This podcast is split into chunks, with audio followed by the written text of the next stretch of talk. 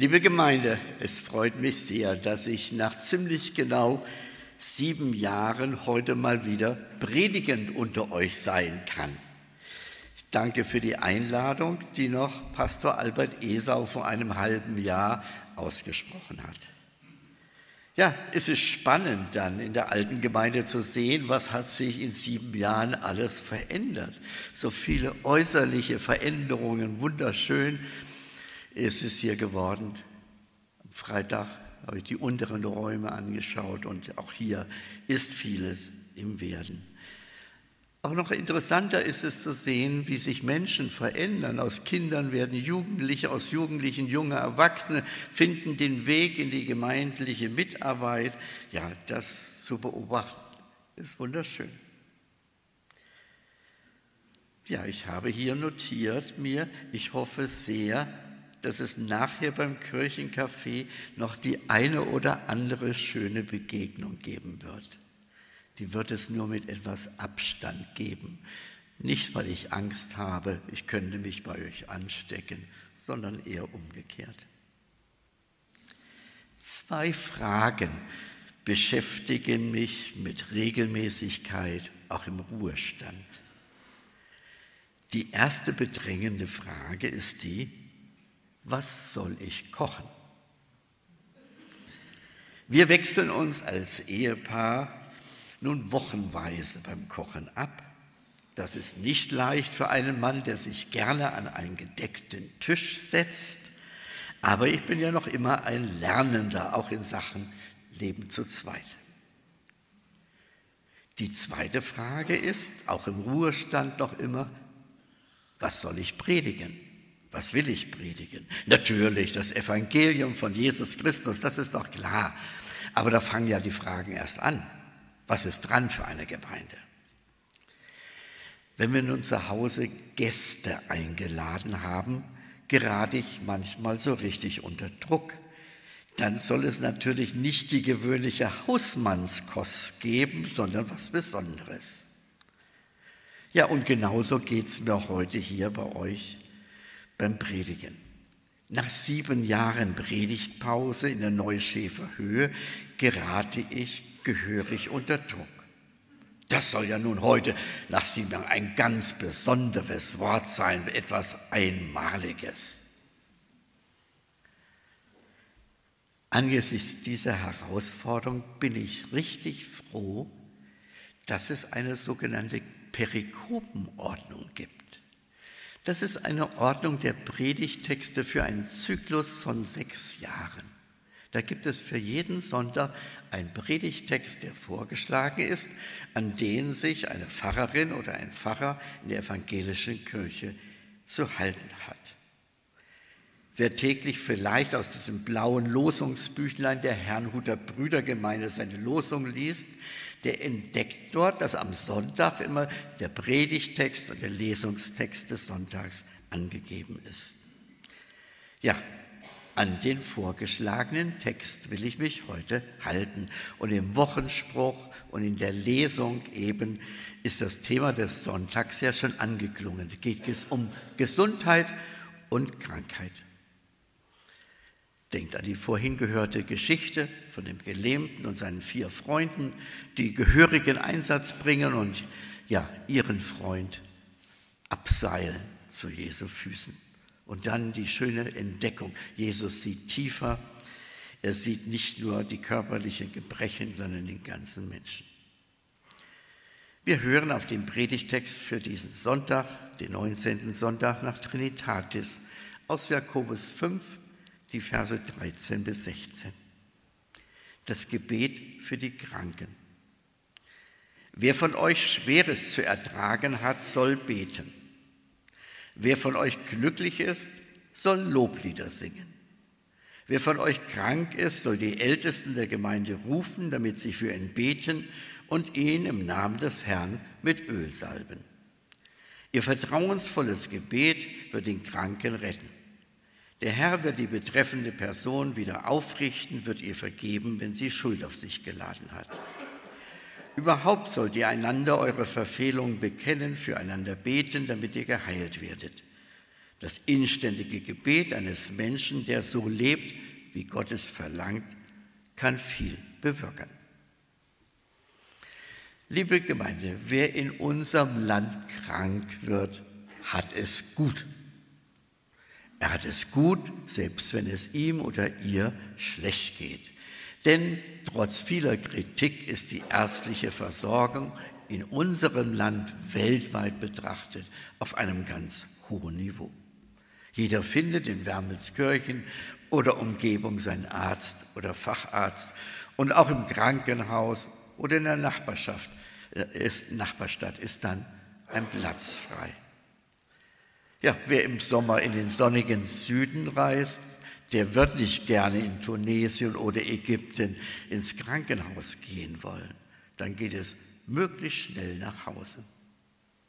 Und hierzulande hat auch jeder seine Krankenversicherung. Anders als den, in den Vereinigten Staaten. Da kann eine Krankheit einen Kranken schnell finanziell ruinieren.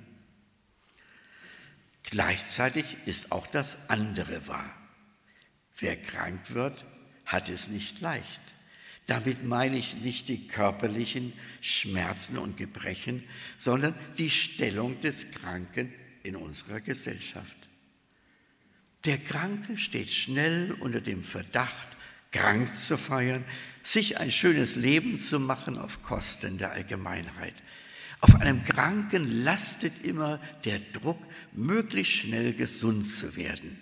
Denn unsere Leistungsgesellschaft hasst die Kostenverursacher und die volkswirtschaftlichen Negativposten. Und dann gibt es auch bei uns diejenigen, die sich über jeden Kranken freuen.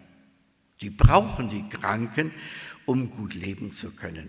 Damit meine ich die Ärzte, die Krankenschwester, die Physiotherapeuten, den Fachhandel für Sanitätsbedarf, Apotheker, Betreiber von Reha-Kliniken, ein riesiger Gesundheitsmarkt. Wir lesen neuerdings in allen Prospekten aus dem Gesundheitsbereich, den Leitbildern, die diese Firmen entwickeln, der Mensch steht im Mittelpunkt. Die Wirklichkeit spricht eine andere Sprache. Die sogenannte Fallpauschale verrät ja, was der Mensch in unserem gigantischen Gesundheitsapparat geworden ist. Er ist zum Fall geworden. Und zwar zu einem unter vielen, unter sehr vielen. Der Kranke wird zum Fall. Die ängstliche Frau Schmidt wird zum Blinddarm. Der stets pflichtbewusste Herr Meier wird zum Herzkatheter von Zimmer 420 Fensterseite. Ja, da steht leicht die Krankheit für einen Menschen. Da liegen Frau Brustkrebs, Herr Gehirntumor in der Reparaturanstalt Krankenhaus. Der Mensch und seine Lebensgeschichte, alle Lebensumstände sind da bedeutungslos zur Seite geschoben. All das bleibt auf der Strecke, was einen Menschen wirklich ausmacht und was er eigentlich brauchte. Ein einfühlsames Gespräch, Verständnis, Zeichen der Zuwendung. Zum Glück sage ich, Gott sei Dank gibt es auch das. Ganz viel engagiertes Pflegepersonal, das sich auch immer wieder Zeit nimmt. Und wir wissen, die Wirtschaftlichkeit fordert trotzdem ihren Tribut. Wie war das eigentlich früher? Ganz früher. In den guten alten Zeiten, die es vermutlich nie gegeben hat. Wir blicken heute mal ganz weit zurück in neutestamentlicher Zeit. Da erzählt uns das Neue Testament von den Leprakranken, die aus der Dorfgemeinschaft ausgesondert wurden. Die Aussätzigen waren isoliert, Ausgesetzte. Die Angst vor Ansteckung war damals noch viel größer als heute in der Corona-Pandemie. Denn nach damaligem Krankheitsverständnis war, der, war Krankheit immer auch eine Bestrafung, ein Fluch der Götter, gerechte Strafe. So war der Kranke doppelt gestraft, nämlich körperlich und sozial. Übereinstimmend erzählen uns die Evangelien von Jesus, dass er Kranke heilte. Hatte, er hatte keine Angst vor Ansteckung, kultischer Verunreinigung. Jesus baut Brücken zu den Ausgesonderten, hat keine Scheu, sich auf einen psychisch kranken Gerasener einzulassen. Er hat Umgang mit den Aussätzigen. Ja, er übersieht nicht den Blinden am Wegrand. Gottes Heil und Heilung galt allen, den Übersehenen. Und für die junge christliche Gemeinde nach Jesu Tod und Auferstehung stellt sich dann bald die Frage, wie gehen wir mit den Kranken in unseren eigenen Reihen um? Jesu Vorbild blieb unter ihnen lebendig. Seine Worte zeigten Wirkung, denn Jesus hatte ja in seiner Rede vom Weltgericht gesagt, ich bin krank gewesen und ihr habt mich besucht. Im Kranken also begegnet der gesunde Besucher dem leidenden Christus. Der gesunde Kranke begegnet dem leidenden Christus im Kranken. Und dann noch der Apostel Paulus, der sagt, als Gemeinde seid ihr ein Leib. Und sein Spitzensatz lautet, wenn ein Glied leidet, dann leiden alle Glieder mit. Noch ein paar Jahrzehnte später, so gegen Ende des ersten Jahrhunderts, ist der Jakobusbrief verfasst.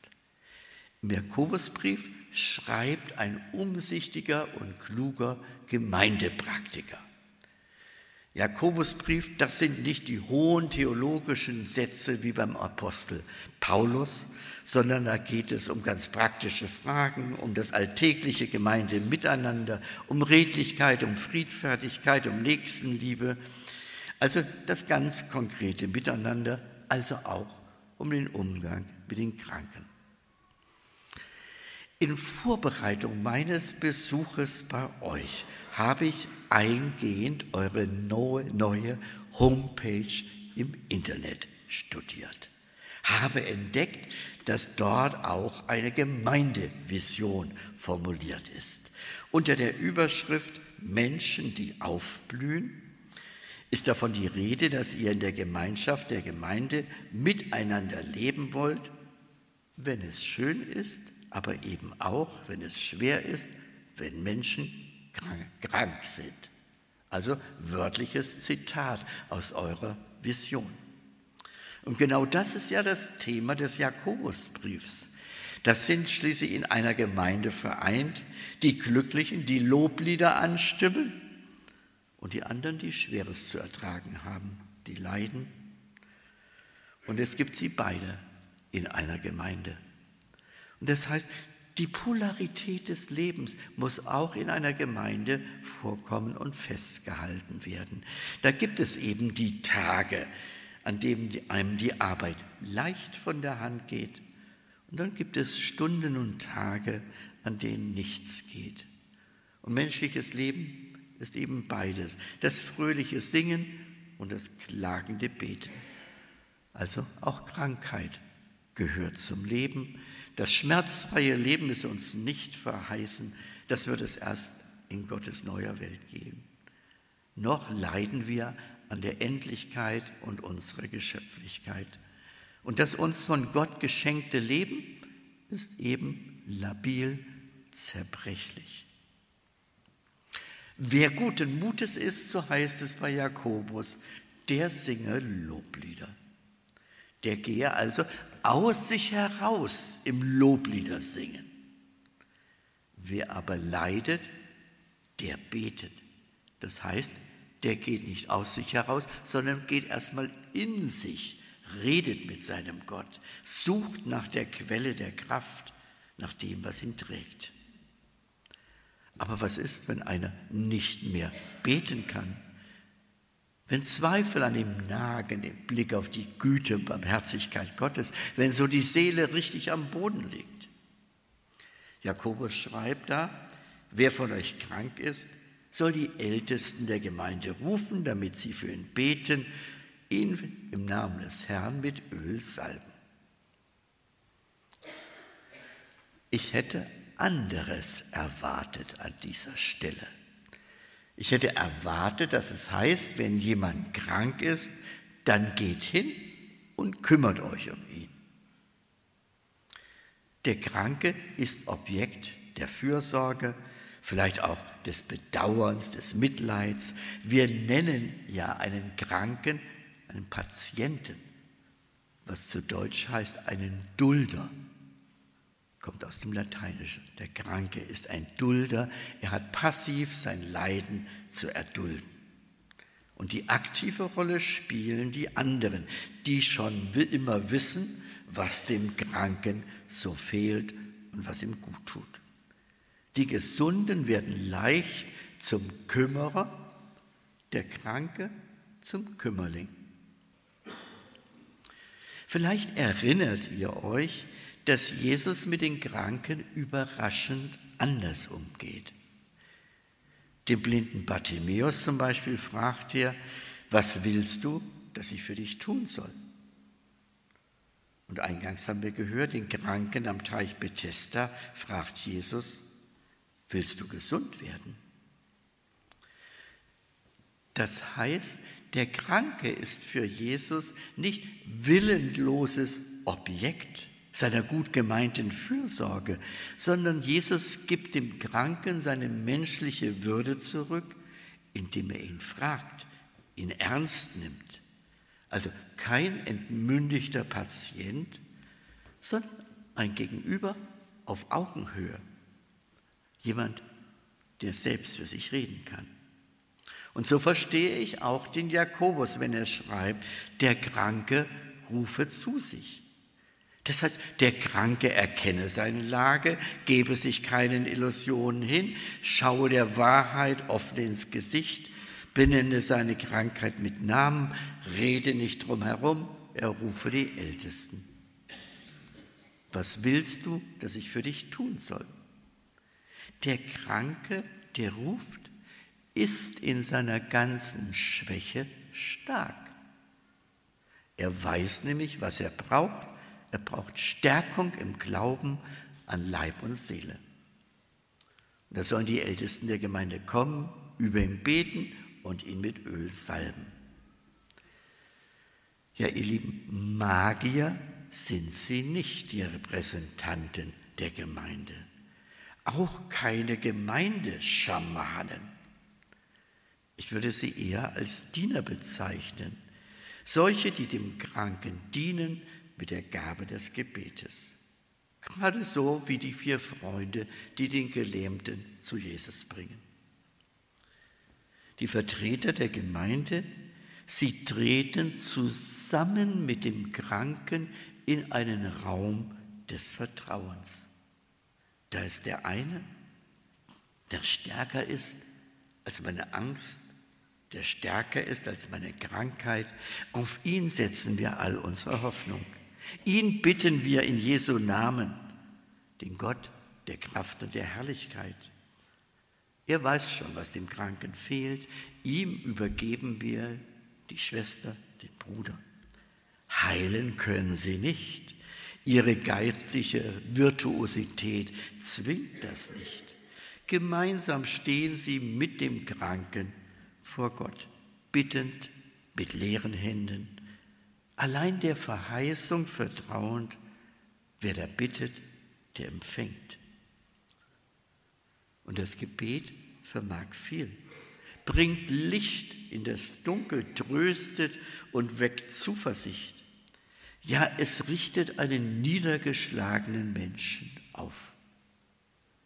Wer über sich beten lässt, vertraut sich dem Größeren an, bekennt damit, mein Leben liegt in Gottes Hand, er ist Helfer, Arzt und Heiland.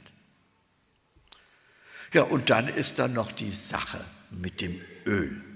Die Ältesten der Gemeinde sollen den Kranken salben mit Öl im Namen des Herrn. Ja, für den Judenchristen Jakobus war das gute jüdische Tradition. So hat man das gemacht seit Jahrhunderten. Keine Frage. In der mittelalterlichen Kirche äh, entwickelte sich daraus das Sakrament der letzten Ölung. Wir als Protestanten, auch als Baptisten in reformierter Tradition, für uns ist ja allein das Wort wichtig. So Gesten heiliger Handlungen, das ist ja für unser einer schon fast verdächtig katholisch. Ihr Lieben, ich will für die Salbung plädieren. Ist das nicht wunderbar, dass der Glaube nicht nur den Kopf meint, sondern den ganzen Körper? Ist das nicht herrlich, den Duft des Rosenöls mit allen Sinnen aufzunehmen? Welch herrlicher Duft des Lebens, welch wohlriechendes Zeichen der Güte Gottes und der Hoffnung. Ja, und dann ist dann noch der Vorgang des Salbens. Welche menschliche Nähe und Zuwendung drückt sich darin aus? Es ist heilsame Berührung. Der Kranke, der aktiv gerufen hat, kommt, betet über mir. Er ist im Augenblick der Salbung ganz passiv, ganz empfangender, genauso wie beim Abendmahl. Gottes Güte für dich gegeben.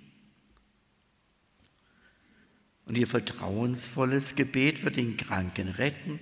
Der Herr wird die betreffende Person aufrichten, wird ihr vergeben, wenn sie Schuld auf sich geladen hat. Tja, was für eine Verheißung in diesen Worten. Rettung, Stärkung, Vergeben. Denken wir also nicht gering von der Kraft des Gebetes. Und das gerechten Gebet vermag viel, wenn es ernstlich ist. Ja, was trauen wir unserem Gott zu? Glauben wir, was wir bekennen, dass bei Gott kein Ding unmöglich ist? Ja, vor einem Missverständnis dieses Bibeltextes möchte ich freilich warnen. Das Gebet ist nicht unsere Werkzeugzange, mit der wir an himmlischen Stellschrauben drehen könnten und Gott zu etwas durch unser Gebet zwingen könnten. In allem bleibt er der Unverfügbare, der Souveräne, der Freie. Meine Gedanken sind nicht eure Gedanken, heißt es schon im Alten Testament. Das zu akzeptieren und sein Vertrauen trotzdem nicht wegzuwerfen, ist die hohe Schule des Glaubens. Und wer betet, wer über sich beten lässt, ist vor Enttäuschung nicht gefeit. Es kommt nicht immer so, wie wir das uns wünschen und erbitten. Und Jesus selbst kann uns darin ein Vorbild sein. Er betet im Garten Gethsemane, Vater, nicht mein Wille, sondern dein Wille geschehe. Und er ist den Weg, den Weg glaubenden Vertrauens gegangen, uns vorausgegangen und betet dann zuletzt, in deine Hände befehle ich meinen Geist. Es ist oft ein langer Weg der inneren Auseinandersetzung mit Gott, ein Weg des Verhandelns, des Haderns, der Klage, den ein kranker Mensch im Glauben zu gehen hat. Und dann ist es wunderbar, Menschen an seiner Seite zu wissen. Zu guter Letzt will ich die Anweisung des Jakobus ein wenig erweitern und sagen, auf den Titel Älteste kommt es nicht an. Viele Baptistengemeinden heutzutage haben in der Gemeinde keine Ältesten, organisieren ihre Gemeindeleitung ganz anders. Es braucht vertrauenswürdig, geistlich gesonnene Menschen, die sich von Gott in den Dienst des Krankengebetes nehmen lassen, sich zur Verfügung stellen. Und dann habe ich noch ein wenig weitergedacht. Sind wir nicht nach dem Zeugnis des Neuen Testamentes allesamt Priester und Priesterinnen? Was wäre das für eine schöne Gemeinde, in der wir im guten Sinne füreinander Hirten wären? Also aufeinander achten, sich Zeit nehmen für ein wichtiges Gespräch, einfühlsam zuhören, ohne Ratschläge zu erteilen, füreinander vor Gott im Gebet einstehen, gemeinsam Gesunde wie Kranke eintreten in den Raum des göttlichen Vertrauens. Verheißenes, staunend erwarten, danken für Hilfe, für Heilung, für Vergebung. Solidarisch sein, auf Augenhöhe, nicht von oben herab, eben geschwisterlich. Die Älteren von euch, die Alten meines Alters oder noch älter, werden sich erinnern, dass es in frühen Jahren in jeder Gemeinde eine Krankentafel gab. Es gibt viele gute Gründe, dass wir das heute nicht mehr haben. Der Sinn der Krankentafel war schlicht und einfach, ihr, der Namen dort aufgeschrieben sind, ihr gehört zu uns dazu. Und wenn immer Gemeinde sich versammelt, dann seid ihr mit euren Namen geheimnisvoll zugegen. Wir denken an euch, wir beten für euch. Manch einer mag seinen Namen da auch mal nicht gerne gesehen haben, wollte gerne mal in aller Ruhe und Stille krank sein. Ja, der alte Text des Jakobusbriefs und eure Vision auf der Homepage. Beides will mit Leben erfüllt werden, erfordert Kreativität, Fantasie und braucht keinen Streit über die Sorte des Salböls oder ein möglichst wörtliches Verständnis. Ich dachte mir, war nun mal eine rechte Predigt für ältere Leute, die ja gerne auch öfters krank werden. Ihr lieben jüngeren Gemeindeglieder, denkt daran, im besten Falle werdet auch ihr alt und gebrechlich, werdet auch ihr euch einmal freuen über Hilfe und Zuspruch. Ja, denkt daran, gebt schon heute euer Bestes für ein gelingendes Miteinander von alt und jung in der Gemeinde. Und wie heißt es so schön, fromm? Da liegt ein Segen drauf. Amen.